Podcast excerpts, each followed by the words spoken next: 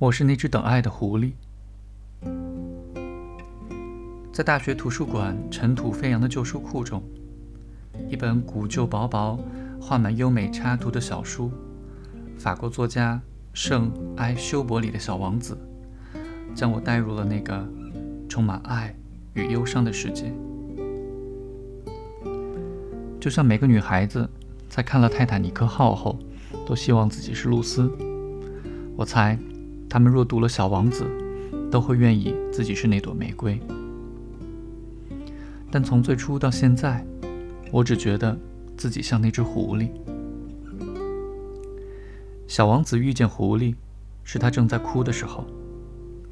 小王子因为难过，请狐狸陪他玩，被狐狸拒绝了。我不能跟你玩，狐狸说。我还没有被驯养。对我而言，你只不过是个小男孩，就像其他千万个小男孩一样。我不需要你，你也同样用不着我。对你来说，我也不过是只狐狸，就跟其他千万只狐狸一样。然而，如果你驯养我，我们将会彼此需要。对我而言，你将是宇宙间唯一的了。我对你来说，也是世界上唯一的。驯养，就是建立某种联系。如果你驯养了我，每次我读到狐狸说出这句话的时候，都会感动至鼻子发酸。那种对爱的期待与执着。我经常在认识一个。可能成为我的朋友或爱人的人时，脑子里就会浮现这样的句子：“如果你驯养了我。”狐狸向小王子描述他想象的新的人生。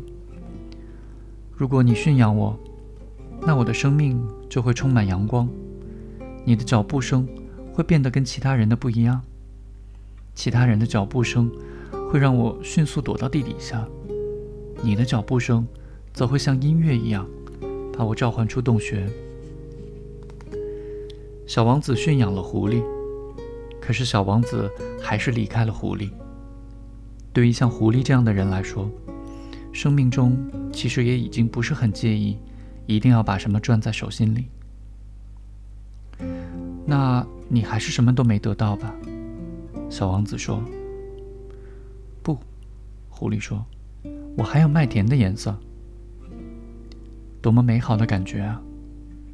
只要你曾经被驯养，这个世界就不再会是原来的样子。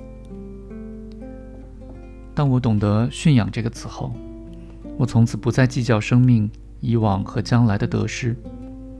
无论是爱情，还是友谊，可能是我总是在失去，可是谁不曾已经以及将失去什么呢？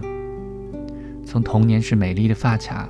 到最终了时，我们的生命驯养，真不知道这只狐狸从哪里学来的，现在又教会我。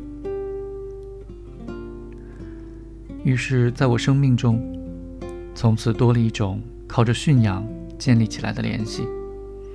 对我，可能是友谊，也可能是爱情，但无论如何，我在去追求的时候，会有这样的心态。我相信到最后，至少我还能有麦子的颜色。这颜色可能是你们共同读过的一本书，走过的一段路，同一时刻抬起头来看月亮，心灵所感到的激荡，不约而同说出的一句话。生命会被这样的时刻鼓荡着，请你驯养我吧。我知道，那是爱的声音。我。是那只等爱的狐狸。